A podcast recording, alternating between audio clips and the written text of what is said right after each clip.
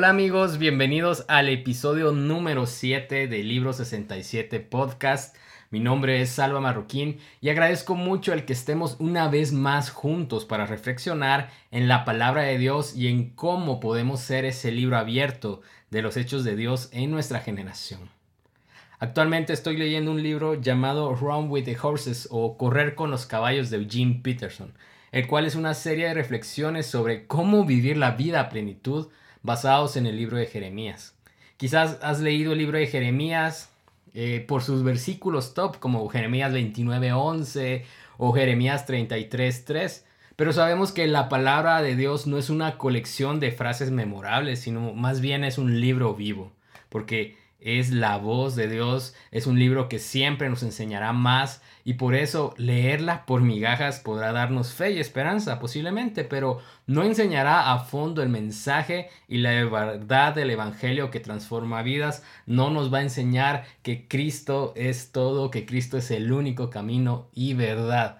Así que te aconsejo pues también que, si tienes la oportunidad de leer el libro de Jeremías completo, pues te dará un panorama más amplio de lo que eh, este profeta fue enviado por Dios a decir en Jeremías 29:11, en Jeremías 33:3. Y bueno, quiero comenzar con una pregunta y es, ¿cómo fue que conociste el Evangelio? ¿Te lo presentó un amigo? ¿Ya eras parte de una familia cristiana? ¿O a lo mejor fue que comenzaste a leer la Biblia? Todos tenemos una historia de cómo llegamos a conocer a Cristo y cómo llegamos a conocer su mensaje. Y al final, todo comienza en la acción de alguien más que siendo dirigido por el Espíritu Santo comparte esa buena noticia de salvación. En mi caso, yo comencé a asistir a, una congregación a mis nueve añitos, luego de que mi mamá, antes de entrar al quirófano, a una operación que, una cirugía que tenían que hacerle, le pide a mi papá buscar una iglesia para que mis hermanos y yo pudiéramos crecer en la fe. Fue así como una tía de mi papá nos invitó a una congregación que nos quedaba técnicamente del otro lado de la ciudad, pero ahí fue que, por gracia, pues el Señor eh, nos llevó a conocer a Jesús, a sus planes y propósitos para nuestra vida y pues técnicamente 23 años después el Señor me permite servirle a través de, de esta congregación. Y es que cada encuentro con Jesús, cada manera en la que Él nos llama y nos adopta en su familia es única. Esta historia de cómo fue que conociste el Evangelio creo que es una de las historias que definen nuestra vida. Es uno de los puntos de inflexión importantísimos, si no es que el más importante, porque nos presentan a nuestro Salvador, a Jesús el Cristo. Y es que las buenas noticias de salvación permiten que hombres y mujeres malos por naturaleza sean usados para propósitos buenos, plenos eternos y divinos. Y hay que dar gloria a Dios por todos esos misioneros, por todos esos evangelistas, pastores, maestros de la palabra, amigos, personas comunes y corrientes que han compartido de la Biblia, que han compartido el plan de salvación y que Dios ha usado para encontrarnos con Él. Y la buena noticia que así como fuiste alcanzado, el Señor te considera fiel y valioso para que tú también compartes el Evangelio a otros, para que seas instrumento de alcance para los hijos de Dios. Tú también puedes, tú también eres capaz, tú también has sido rescatado, tú también has sido considerado fiel para esta misión, para la mejor misión de todas, para la única misión que tiene resultados eternos. El Señor llamó a Jeremías en un tiempo de crisis y convulsión para el pueblo de Israel, con el riesgo del dominio de imperios extranjeros, y ellos estaban deseosos de buenas noticias que alimentaran su ego, que alimentaran su esperanza terrenal. Jeremías, Jeremías fue llamado para anunciar la palabra y verdad del Señor a un pueblo realmente alejado de él. Jeremías fue el profeta que anunció que vendrían los tiempos de exilio y esclavitud, pero al mismo tiempo dio esperanza para tiempos futuros. Y esto era una misión difícil y arriesgada, era un mensaje que, que no querían escuchar, era un mensaje que iban a detestar. Y es por eso que algunos conocen a Jeremías como el profeta llorón. Y creo que esa queja y esa angustia se nota desde el principio del libro, en el capítulo 1, en sus primeros versos. Él, cuando es llamado por Dios, se considera incapaz de cumplir la misión. Sin embargo, el Señor le afirma diciéndole que él mismo iría con él, que él había sido apartado desde el principio. Eugene Peterson dice que hay una enorme brecha entre lo que nosotros pensamos que podemos hacer y lo que Dios nos llama a hacer. Nuestras ideas de lo que podemos hacer son muchas veces triviales, son limitadas, son pensadas en nuestra pequeña sabiduría, mas las ideas de Dios para nosotros al final siempre son grandes, porque no dependen de nosotros, dependen de Él. A Jeremías el Señor le afirmó indicándole que su presencia iría con él y que había puesto sus palabras en la boca del profeta. ¿Y qué pasa? Jeremías obedece, Jeremías tuvo fe. Jeremías a veces se sintió terrible y fue tratado terriblemente, pero él permaneció compartiendo el mensaje de Dios. Él a menudo se sentía débil y solo, pero permaneció firme. Sus emociones a menudo fallaban, pero su fe se sostuvo porque sabía que el Señor cumple lo que anuncia, que el Señor hace lo que dice. Y bueno, si ustedes quisieran escuchar algún episodio o algún otro podcast acerca de, la vida de Jeremías, yo les recomiendo buscar la serie de profetas de, del podcast Armadillo de Isaiah Hansen. Es el episodio 11, si no estoy mal. Y a mí me impactó esa hora de aprendizaje con, con el pastor Isaiah. Y creo que a ustedes también. Así que les invito que después de escuchar el episodio número 7 del libro 67, pues tengan apartado el episodio 11 de Armadillo y también van a aprender a profundidad de lo que fue la vida y el mensaje de Jeremías. Y pues bueno, yo estoy hablando de Jeremías 1, versículos del 4 al 9. Y, vemos aquí cómo el Señor le daba este mensaje claro al profeta y dice te conocía aún antes de haberte formado en el vientre de tu madre, antes de que nacieras te aparté y te nombré mi profeta a las naciones. Oh Señor soberano, respondí, no puedo hablar por ti, soy demasiado joven, fue la respuesta de Jeremías. Pero ¿cuál fue la respuesta del Señor? En el versículo 7 vemos que dice, el Señor, no digas soy demasiado joven, porque debes ir a donde quiera que te mande y decir todo lo que te diga. No le tengas miedo a la gente porque estaré contigo y te protegeré. Yo el Señor he hablado. Luego el Señor extendió su mano, tocó mi boca y dijo, Mira, he puesto mis palabras en tu boca. Hoy te doy autoridad para que hagas frente a naciones y reinos. Algunos deberás desarraigar, derribar, destruir y derrocar. A otros deberás edificar y plantar.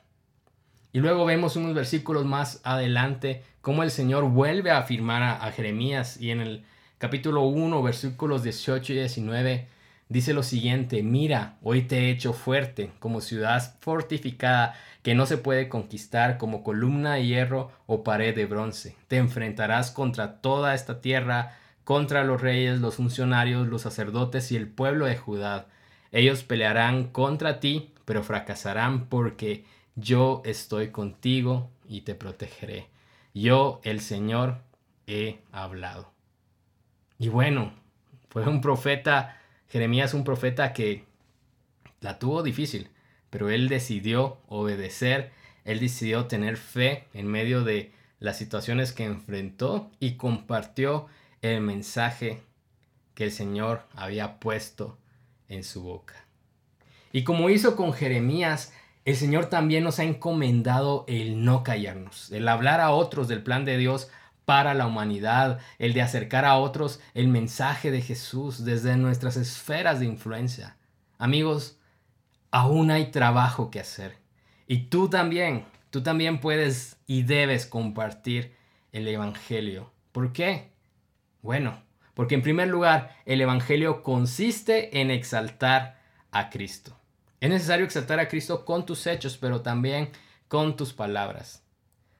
Hay lastimosamente una variedad de mensajes que nos dicen esto es el cristianismo. Pero al final el cristianismo consiste, como diría C.S. Lewis, en hacernos como Jesús. El cristianismo no ofrece absolutamente nada más. El Evangelio o la vida cristiana no trata de felicidad, pero te dirige a la plenitud eterna que es Jesús. El Evangelio no se trata de alcanzar riqueza ni sueños terrenales, pero te habla de una eternidad donde no habrá necesidad de acumular nada, pues nuestra satisfacción y gozo perpetuo es Jesús. El Evangelio no trata de solucionar todos nuestros problemas ahora, mas promete un Salvador que secará toda lágrima y dolor que hoy quizás estemos pasando. El Evangelio no son múltiples caminos, pero te muestra a Jesús que es el único camino, la verdad y la vida. El Evangelio no te promete libertad de problemas o pruebas, pero ofrece una roca donde podemos permanecer firmes, un descanso de las cargas equivocadas que llevamos, un lugar donde saciar nuestra sed para siempre y también poner fin a toda búsqueda de sentido, porque todo eso por lo cual nuestra alma busca y nuestra alma aboga, lo encontramos en una persona que es Dios, que es Cristo Jesús. Y como diría es Lewis en Mero Cristianismo, buscar a Cristo y lo encontraréis, y con Él todo lo demás. Así que, ¿por qué debes tú también compartir el Evangelio? Porque es necesario mostrar tal cual es. Y con tu vida debes exaltar a Jesús. Así que el Evangelio consiste en exaltar a Cristo y es hora de que nuestra generación conozca cada vez más hacia dónde apunta la Biblia, hacia dónde apunta el mensaje de Jesús. La segunda razón que te doy es que no vas solo. La presencia de Dios va con nosotros. Lo mismo que el Señor afirmó a Jeremías lo afirmó Jesús antes de partir y encomendar a sus discípulos. En Mateo 28, 20, por ejemplo, vemos cómo Jesús promete que su presencia estará con nosotros a donde quiera que vayamos. En el episodio pasado hablábamos de tener presente a Dios todo el día y toda la vida y, y, vemos cómo el pueblo de Israel llamaba a Dios por sus características.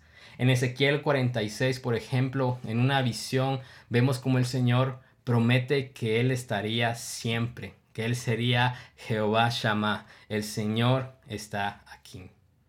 Compartir el Evangelio es una misión, por supuesto, pero esta misión no es de este mundo. La Gran Comisión se diferencia de todas las demás misiones porque su presencia y gracia nos acompañan. Eso es lo que separa la misión cristiana de la misión del mundo. No se trata de nuestro talento, nuestra capacidad de dar un mensaje, se trata de que el Señor mismo promete y está con nosotros. Es una esta misión es una respuesta y obediencia firme a la gracia y amor que ya se nos ha dado. Y entonces debemos recordar esto, que el Señor va con nosotros. La palabra de Dios nos cuenta en Éxodo 33 que Moisés, en medio de ese éxodo, le dijo al Señor lo siguiente en Éxodo 33, 12, dice, tú me has estado diciendo, lleva a este pueblo a la tierra prometida, pero no me has dicho a quién enviarás conmigo. Me has dicho, yo te conozco por tu nombre y te miro con agrado. Si es cierto que me miras con buenos ojos, Permíteme conocer tus caminos para que pueda comprenderte más a fondo y siga gozando de tu favor. Y recuerda que esta nación es tu propio pueblo. Y el Señor le respondió, yo mismo iré contigo y te daré descanso y todo te saldrá bien. Y entonces Moisés dijo, si tú mismo no vienes con nosotros, no nos hagas salir de este lugar. Y amigos, esto me recuerda a mí de que compartir de Jesús no es una tarea personal, no es una tarea egocéntrica, jamás lo será. Porque el resultado de compartir a Jesús para mi beneficio terminará seguramente como Jesús relataba, que llegaremos a su presencia y él dirá, no te conozco. Sin embargo, cuando la palabra de Dios nos empuja a compartir el Evangelio, a compartir el mensaje de Dios, hay una razón y es para exaltarle. Y es por eso que debemos anhelar que el Señor esté con nosotros en esta misión. Porque si Él no está, ¿de qué sirve alcanzar el éxito que te propongas si no es para su gloria? Yo recuerdo que que hace varios años, hace como 15 años, cuando estaba entrando a la secundaria, eh, éramos solo tres amigos que íbamos a, a, iglesias cristianas y uno de ellos acababa de venir de un retiro espiritual, un retiro de un campamento de jóvenes y nos reúne a, a mí y a otro amigo y nos dice, miren muchachos, este es el año de evangelizar, este es el año de, de, ganar almas para, para el Señor, de, de, que nuestras coronas tengan joyas por la salvación que llevaremos a otros, ¿verdad? Y entonces decía, este año yo voy a convertir a 500 a, a los pies de Jesús. Y, y le dice a, a, mi otro amigo, ¿y vos cuántos vas a convertir? Y, y él, pues, obviamente motivado y para no quedar mal, dice, yo a 300. Y, Luego se me queda viendo a mí y dije, híjoles, ¿y ahora qué, qué hago? ¿Qué digo? ¿Verdad? Y para no quedar mal yo también, bueno, yo, yo apunto a 100, les dije. Sin embargo, a los dos, tres semanas, esta, este fuego en su corazón ya se había ido, ya se había apagado. Y no voy a criticar las razones porque yo también fallé, pero creo que la vida no trata en decir, ok, este es mi récord personal de gente que conquisté para Jesús, sino realmente debe ser que todo lo que hagas sea para su gloria y sobre todo desear que tus planes, aún tus planes de, de compartir de Jesús, sean bendecidos, sean guiados, sean acompañados por Él. Porque una vez más, no estás solo. Su presencia ha sido prometida y el Señor está aquí. Él es Jehová Shama. Ahora, la tercera razón que te doy hoy es que, ok, no vamos solos, sabemos que el mensaje es poderoso, que el mensaje transforma vidas, pero no se trata solo de tus palabras, realmente no se trata de nuestras palabras, se trata de su palabra, porque somos guiados por su palabra. Pablo a Timoteo en 1 Timoteo 4 le, le exhortaba, le decía, a, Timoteo, hasta que yo llegue, dedícate a leer las escrituras a la iglesia y a animar y a enseñarles a los creyentes.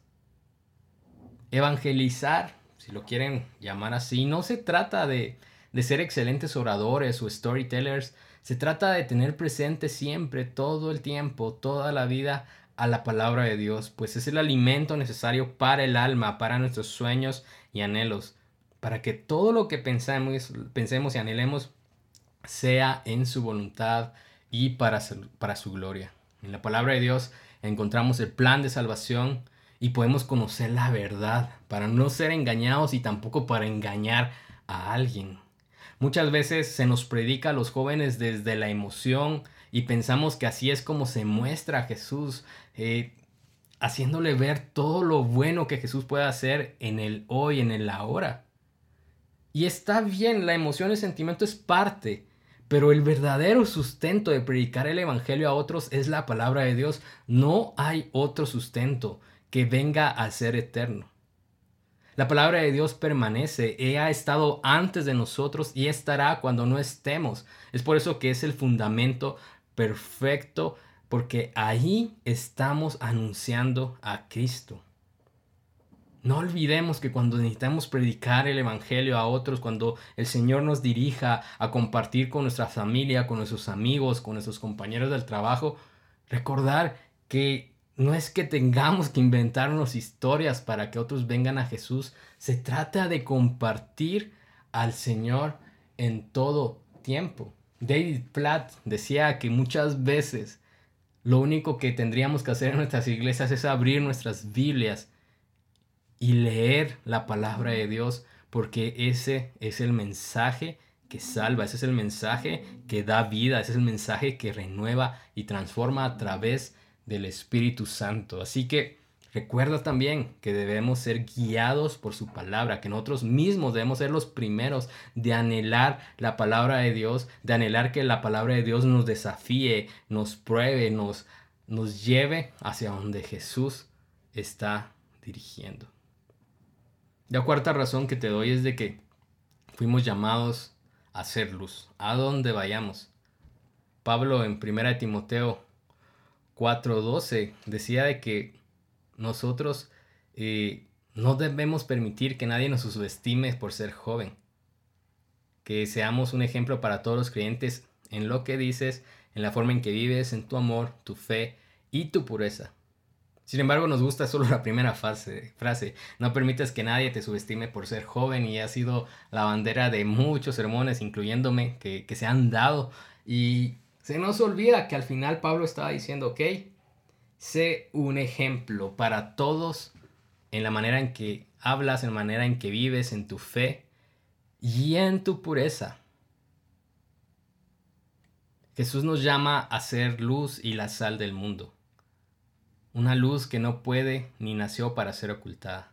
Nosotros somos la prueba viviente que el Evangelio transforma, que el Evangelio perdona, que el Evangelio restaura, empodera y da plenitud, porque el Evangelio al final es el mensaje de Cristo. Somos la prueba de que Cristo vive y que Cristo salva. Somos la prueba de que el Evangelio cautiva y se puede vivir, que es real una relación con Dios, que se puede vivir rendido a Cristo todos los días. Ahora, ¿Qué es más importante, tus actos o tus palabras? Yo diría que van junto, porque tus actos van a respaldar a tus palabras, porque muchos podrán conocerte, porque tu iglesia comparte fotos en redes sociales de cómo alabas a Jesús, pero al final no se trata de aparentar ser cristiano, se trata de realmente vivir como cristiano, vivir rendido a Jesús, ser su verdadero discípulo. Así que todo acto respaldarán a tus palabras y tus palabras también respaldarán tus actos. Puedes influenciar y realmente así va a llamar a influenciar fuera del edificio que llamas iglesia. En el gobierno, en los medios, en las artes, en la educación, en la familia, en los negocios y en la religión misma.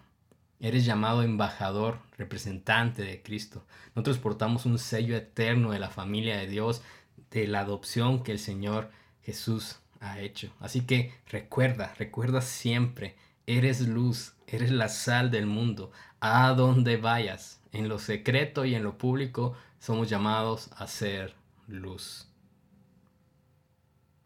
La siguiente razón que te doy de por qué tú también debes compartir de Jesús es porque fuiste ungido para buenas obras. Así como Jeremías, hay un propósito especial en nuestra vida y en el caso de los cristianos, los aquellos que estamos bajo el pacto de Jesús, de su plan de salvación, de que encontramos en la cruz, en el acto de la cruz, la libertad del pecado y de la muerte. Nuestra misión es exaltar a Jesús con todo y en todo tiempo. Eugene Peterson decía que nosotros encontramos el propósito de nuestra vida cuando descubrimos que fuimos hechos para dar. Dar es el diseño con el cual nacimos, es la forma en que Dios amó al mundo. Él dio a su Hijo por nuestra salvación.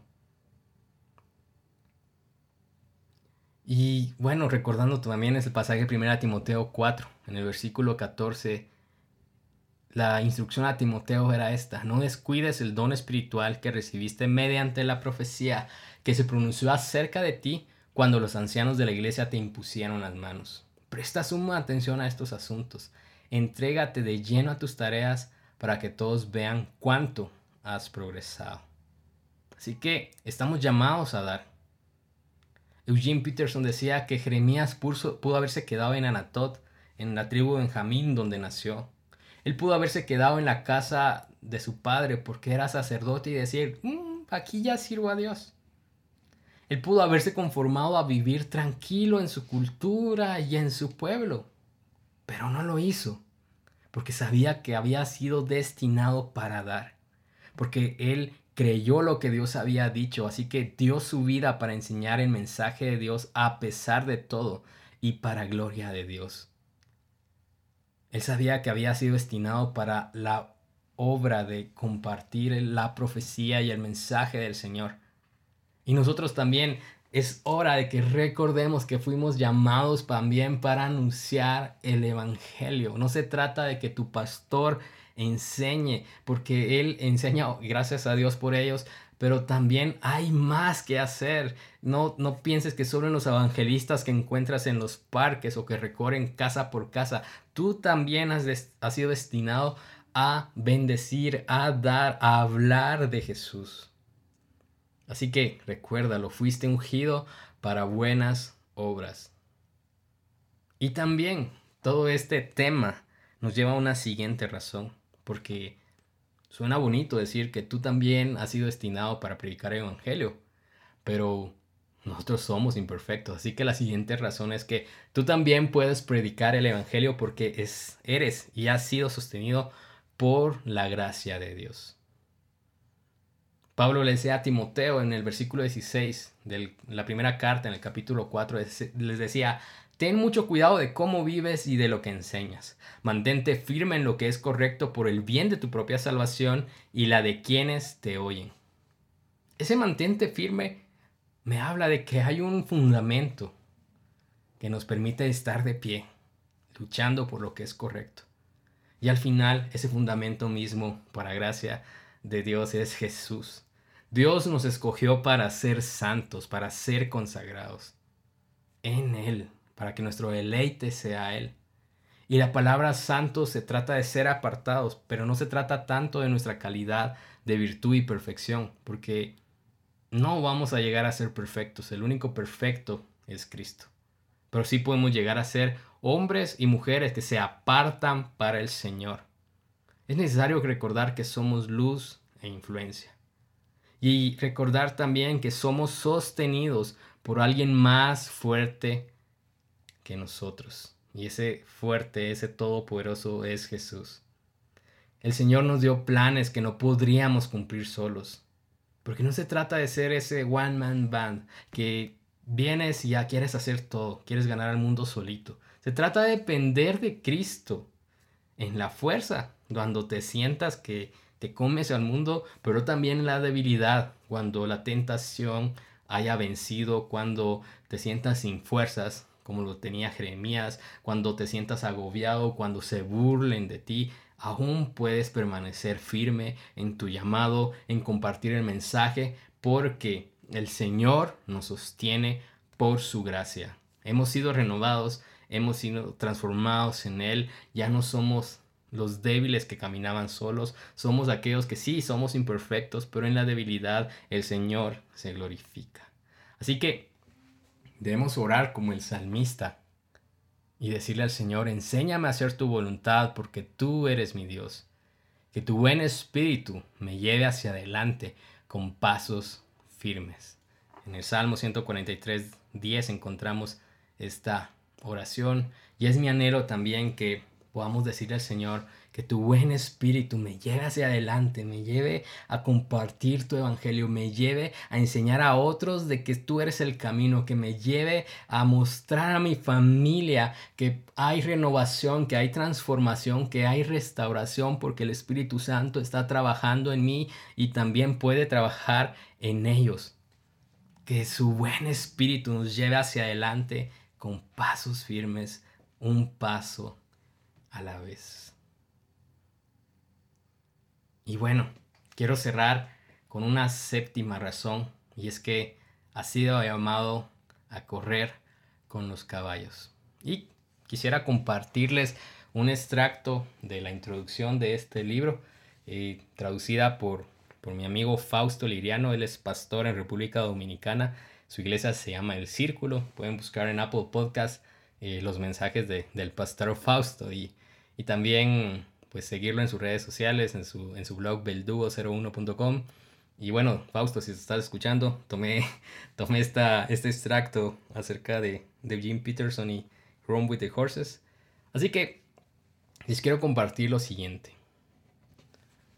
Y la lectura dice así, existe un memorable pasaje referente a la vida de Jeremías cuando, agobiado por la oposición y absorto en la autocompasión, estuvo a punto de rendirse a esta muerte prematura. Él estaba listo para abandonar su llamado único en Dios y ser un número estadístico más en Jerusalén, un simple hombre. En aquel momento crítico, escuchó la reprimenda de parte de Dios que le decía, si corriste con los de a pie y te cansaron, ¿cómo contenderás con los caballos? Y si en la tierra de paz no estabas seguro, ¿cómo harás en la espesura del Jordán? Este versículo está en Jeremías 12.5 y es el que da el título al libro que les compartí. El bioquímico Edwin Chargaff actualizó las preguntas de la siguiente manera. ¿Qué quieres alcanzar? ¿Grandes riquezas ¿Un pollo más barato? ¿Una vida más feliz o más larga? ¿Es poder sobre tus vecinos lo que buscas? ¿O buscas mayor sabiduría y una piedad más profunda? La vida es difícil, Jeremías. ¿Te vas a rendir con la primera señal de oposición que se presente? ¿Te vas a retirar cuando has descubierto que la vida es mucho más que tres comidas al día y un lugar cómodo donde dormir por la noche? ¿Vas a salir corriendo en el momento en que hombres y mujeres están más interesados en mantener tibios los pies que en vivir para gloria de Dios? ¿Vas a vivir cobarde o valientemente? Yo te llamé para que tuvieras una vida plena, para que buscaras la rectitud, para que fijaras tu rumbo hacia la excelencia. Es más sencillo ser neurótico. Lo sé. Es más sencillo ser un parásito. Es más sencillo relajarse en los brazos tiernos de la mediocridad. Es menos complicado, pero no mejor. Más fácil, pero no más significativo. Más sencillo, pero no más satisfactorio. Te llamé a una vida con propósito más allá de lo que crees que eres capaz de vivir y te prometí las fuerzas adecuadas para cumplir tu destino. Ahora, a la primera señal de dificultad te quieres rendir. Si estás fatigado con esta muchedumbre corriente de mediocres apáticos, ¿cómo estarás cuando la verdadera carrera comience? La carrera contra los rápidos y determinados caballos de la excelencia. ¿Qué es lo que en realidad quieres, Jeremías? ¿Arrastrarte con la multitud o correr con los caballos? Y Jeremías evaluó el costo. La duda lo llevó de un lado al otro. Cuando la respuesta llegó, esta no fue verbal sino biográfica. Su vida fue la respuesta. ¿Qué quieres hacer, Jeremías? Y Jeremías respondió, competiré con los caballos. Bueno, creo que ese es el llamado para nosotros, iglesia, que me escuchas cristiano, cristiana que me escuchas. La vida cristiana no se trata de solo recibir, recibir y recibir cada promesa. Se trata de, ok, recibí salvación y ese es el milagro más grande que podía recibir, pero ahora mi vida está para dar. ¿Qué vas a hacer? ¿Vas a dar el mensaje que transformó tu vida? ¿Qué vas a hacer? ¿Vas a dar tu vida para dar a otros a conocer el poder del Evangelio, la majestad de Jesús? ¿Qué vas a hacer? Tú también, tú también estás llamado a exaltar a Cristo. Y decir como el profeta Jeremías en Jeremías 20, versículo 9. Sin embargo, si digo que nunca mencionaré al Señor o que nunca más hablaré en su nombre, su palabra arde en mi corazón como fuego, es como fuego en mis huesos. Estoy agotado tratando de contenerla. No puedo hacerlo. Y así fue. Jeremías cumplió obedientemente el llamado del Señor. En medio de su debilidad, él recordó que era luz. Él recordó que era sostenido por su gracia. Él recordó que la palabra de Dios mismo era su guía. Él recordó que fue ungido para buenas obras. Él recordó que el Señor estaba con él, que su presencia caminaba con él. Y él, él también apuntó a Cristo. Tú también, tú también puedes compartir de Jesús. Y bueno amigos, hemos llegado al final del episodio número 7 Muchas gracias por compartir cada uno de los episodios que hemos ido dando. Muchas gracias por también darme sus comentarios a través de las redes sociales. Pueden encontrarme como arroba libro67 en Twitter, Facebook e Instagram o a través de mis redes sociales como arroba salvamarroquín en Instagram y arroba sbdmarro en Twitter. Estamos para servirles. Si este episodio fue de provecho para ustedes, les animo a que puedan compartirlos a otros y nos escuchamos en un próximo episodio. Que el Señor les conceda gracia y paz.